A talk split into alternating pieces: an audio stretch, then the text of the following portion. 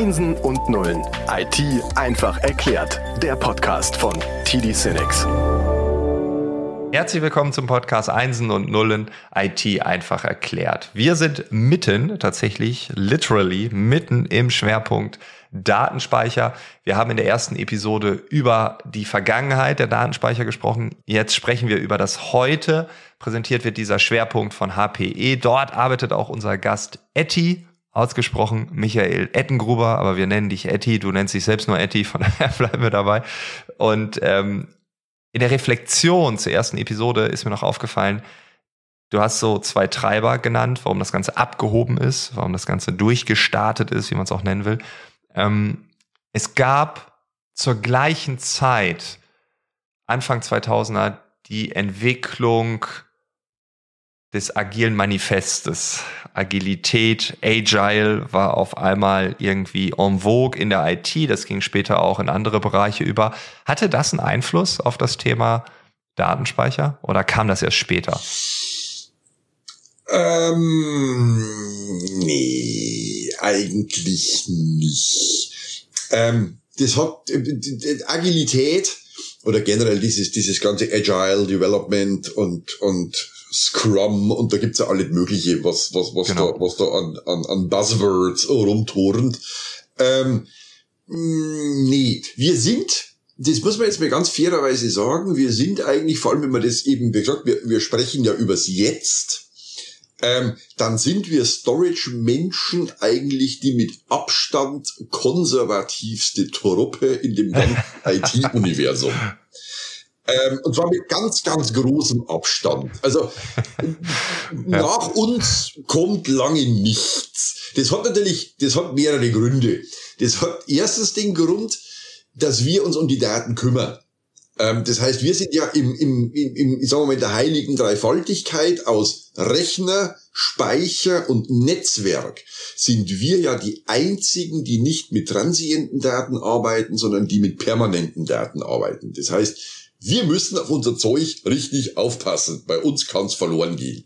Immer dann, wenn man was verloren gehen kann, bin ich nicht so innovationsfreudig als bei jemandem, der, sage ich mal, einfach nur sehr, sehr stark leistungsfokussiert ist, wie die Compute- oder Netzwerkmenschen. Ne? Also der Weg von 1 Gigabit, also ich komme eigentlich von 2 Megabit auf 10 Megabit, auf 100 Megabit, auf Gigabit, 10 Gigabit ist heute der Standard. Der nächste Standard 100 Gigabit lauert eigentlich, eigentlich ist er schon da.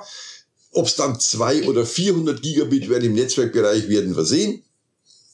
Ähm, aber also da hat man ja keinerlei Hemmungen, den sofort zu adaptieren. Also überhaupt nicht, weil bigger, better, more. Schneller ist immer besser. Gleiches im Compute-Umfeld. Ne? Die neue Generation an Prozessoren mit noch doppelt so vielen Cores und noch doppelt so viel Frequenz. Also finden wir ja total super. Ne? Also müssen wir sofort haben, bezahlen wir obszöne Mengen Geldes dafür. Ähm, weil wir wissen, geht schneller, schneller ist gleich gut. Ja. Storage hingegen ist ganz schwierig in dem Bereich. Ne? Also man darf nicht vergessen, heute nutzen wir noch in weitaus den, den, den meisten Anwendungsfällen ein Protokoll, ich habe im ersten Teil gesagt, SCSI, Small Computer System Interface, das von Anfang der 80er Jahre stammt, das überhaupt nie für Storage gedacht war, sondern eher für alles andere. Und Storage halt auch. SCSI kommt aus dem, aus dem, aus dem Unix-Umfeld initial.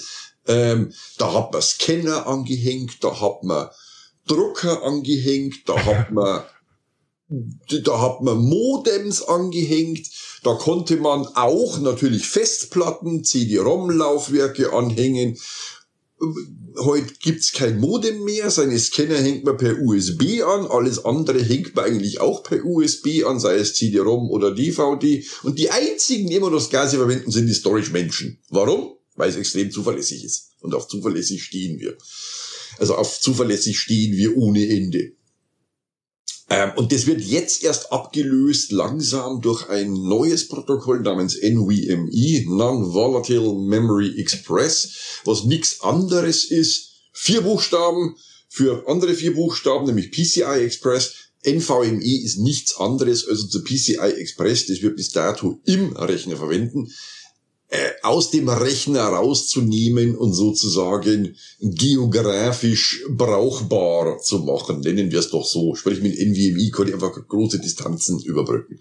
Ähm, aber man sieht, Erstens geht das relativ langsam. NVMe gibt es seit fünf, sechs, sieben Jahren. Ähm, die Adoptionsrate, denke ich, momentan dürfte noch im niedrigen einstelligen Bereich sein auf der Host-Seite, oh, okay. auf der Storage Array-Seite. naja, da wird langsam etwas besser. Ähm, da wird es inzwischen tatsächlich neue Arrays kommen, nur noch mit NVMe intern als Standard raus. Ähm, aber wie gesagt, ist halt alles dem, dem, dem, dem Grundsatz geschuldet, wir haben die Daten und wir sollten sie halt nicht verlieren. Ne? Als Speichersystemhersteller sind wir natürlich im Geschäft, möglichst viele Daten zu speichern. Wir sind nicht im Geschäft, die Daten zu verlieren. Ja. Ähm, Deswegen tun wir natürlich auch alles und deswegen eben dieser eingangs erwähnte Konservativismus. ähm, ähm, wir passen da schon sehr pingelig drauf auf. Ähm, und, und wie es in anderen, vielen anderen Bereichen immer so schön heißt, Change for the sake of change. Also wir machen jetzt mal was anderes und gucken, was dabei rauskommt. Nee, im Storage machen wir das nicht. Also das ist ganz schlechte Idee. Ganz, ganz schlechte Idee. Ja, ich glaube, das ist auch vergleichbar mit zum Beispiel Stadtwerken, äh, wie man sie früher genannt hat, wie sie auch noch teilweise heißen, die, die, äh, genau, die, äh, ne, also alles, was irgendwie kritische Infrastruktur ist, Strom, Wasser, Gas und so weiter, ne, das muss laufen.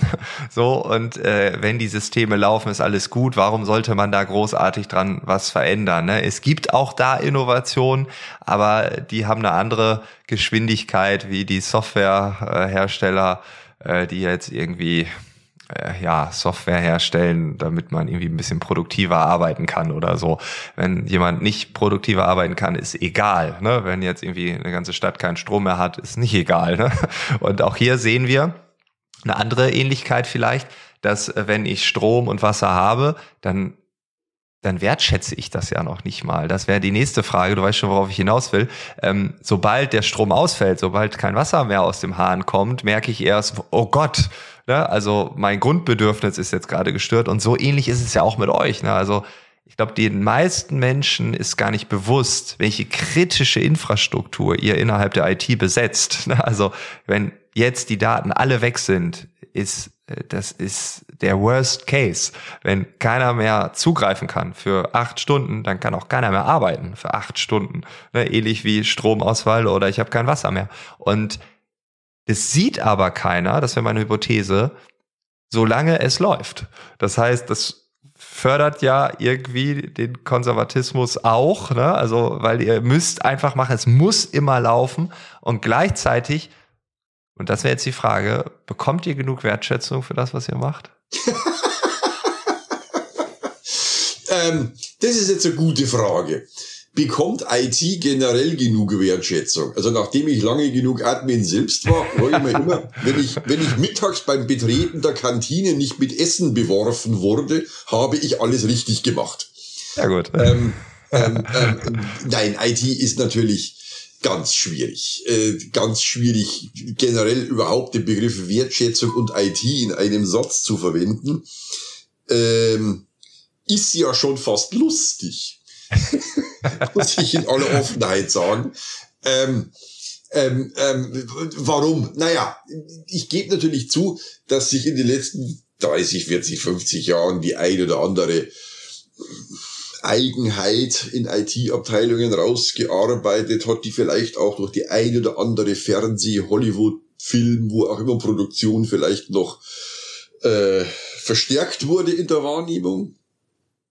Und ähm, wir Storage-Menschen sind auch ganz bewusst eigentlich die, die gar nicht so in Erscheinung treten wollen, zumindest nicht im IT-Betrieb, weil wenn wir in Erscheinung treten, heißt es immer, irgendwas funktioniert nicht. Und wie du so schön gesagt hast, wenn ein einzelner Server, Computer ausfällt, merkt das im Regelfall kein Mensch. Wenn ein einzelner Switch im Netzwerkbereich ausfällt oder mal ein Router kaputt geht, dann ist das lästig aber wirklich merken und wehtun tut's auch keinem. Ne? Aber wenn ein Storage-System ausfällt, dann wird's bitter. Dann, dann wird's wirklich, wirklich bitter. Also dann weiß im Regelfall alle Beschäftigte bis zum Geschäftsführer, jetzt ist gerade was schiefgegangen.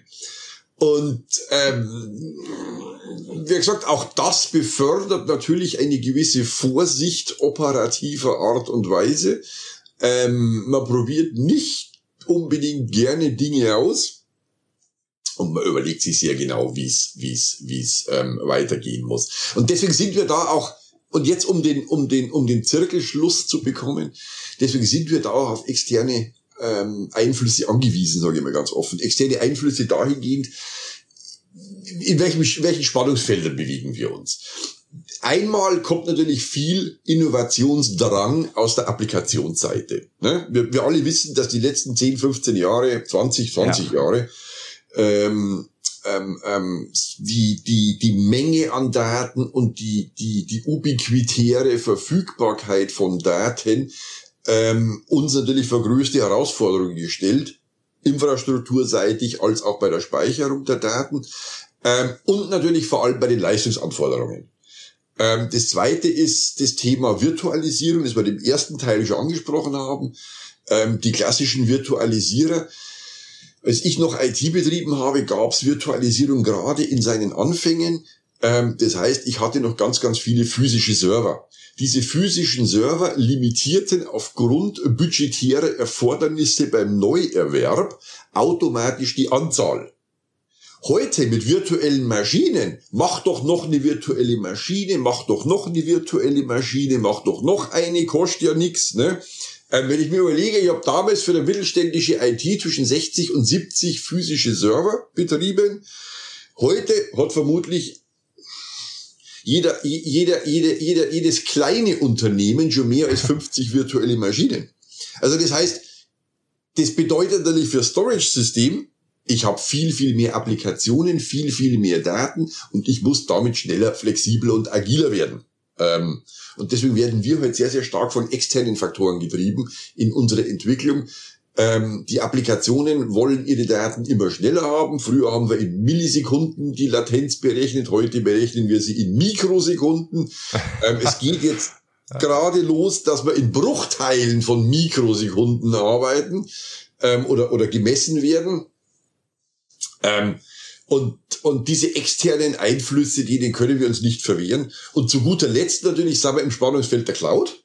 Ne, also Anfang der 2000er, parallel sozusagen zu, zu zentralen Storage-Systemen kam ja auch das Thema Cloud auf. Ähm, und Cloud ist ja nichts anderes als der Computer von irgendjemand anders. Sprich, das ist nichts anderes als Outsourcing. Ähm, ob ich das Outsourcing jetzt zu einem lokalen Service Provider oder zur Cloud mache, macht bestenfalls rechtlich einen Unterschied, nicht aber tatsächlich in meinem, in meinem operativen Betrieb.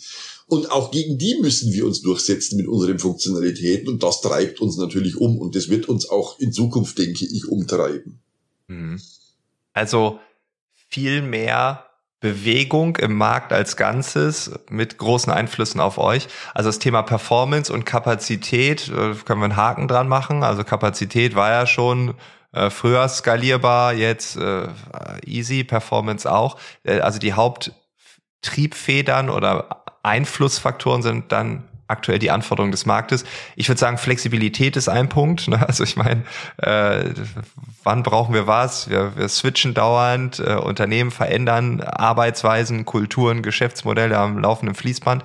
Ähm, Kundenanforderungen werden direkt eingepflegt das Thema Agilität, meine Ursprungsfrage, hat euch im Kern der Arbeit gar nicht so beeinflusst, ist aber dann, weil es in die Arbeitswelt reinkam, äh, auch doch irgendwie ein Treiber für euch gewesen. Ne? Also indirekt äh, ist das agile Manifest ja dann auch heutzutage zu spüren. naja, das, das sowieso. Ich habe eher so den Eindruck, das führt natürlich auch zu, zu ähm, äh, wie soll ich sagen, zu mehr Trial and Error, Versuch, Versuch und Irrtum letztendlich dann beim Endbenutzer. Ähm, ähm, ähm, aber, aber das muss ja auch nicht notwendigerweise Schlechtes sein. Was gegenwärtig noch ein ganz massiver, ich sage jetzt mal fast bewusst Innovationstreiber ist, äh, ist natürlich das ganze Thema Ransomware, das ja uns Storage-Menschen am allerhärtesten trifft. Ne? Also Malware, Ransomware, Verschlüsselung von Daten, Erpressung von Unternehmen mit dem Entzug oder durch den Entzug äh, des Zugriffs der, der, der, der eigenen Daten und Wiedererlangung nur gegen Bezahlung obszöner Mengen Geldes auf höchst suspektem Wege. Ähm, das ist natürlich was, was uns massiv momentan ähm, umtreibt, das, das uns zum Teil auch ein wenig umdenken lässt, wie man mit, mit Daten generell umgeht, wie man die schützen muss. Wir sprechen immer über zentrale Storage. Man darf aber nicht vergessen, also wir als, als HPE, als Packard Enterprise, wir sind ja ein, ein, ein, ein Vollservice-Provider, wir haben ja auch Backup. Das heißt, die Integration Backup ähm, ähm, in, in, in primäre Speichersysteme muss zum Teil auch, auch angepasst, neu gedacht werden. Wir sind da extrem aktiv und auch sehr innovativ in dem Bereich.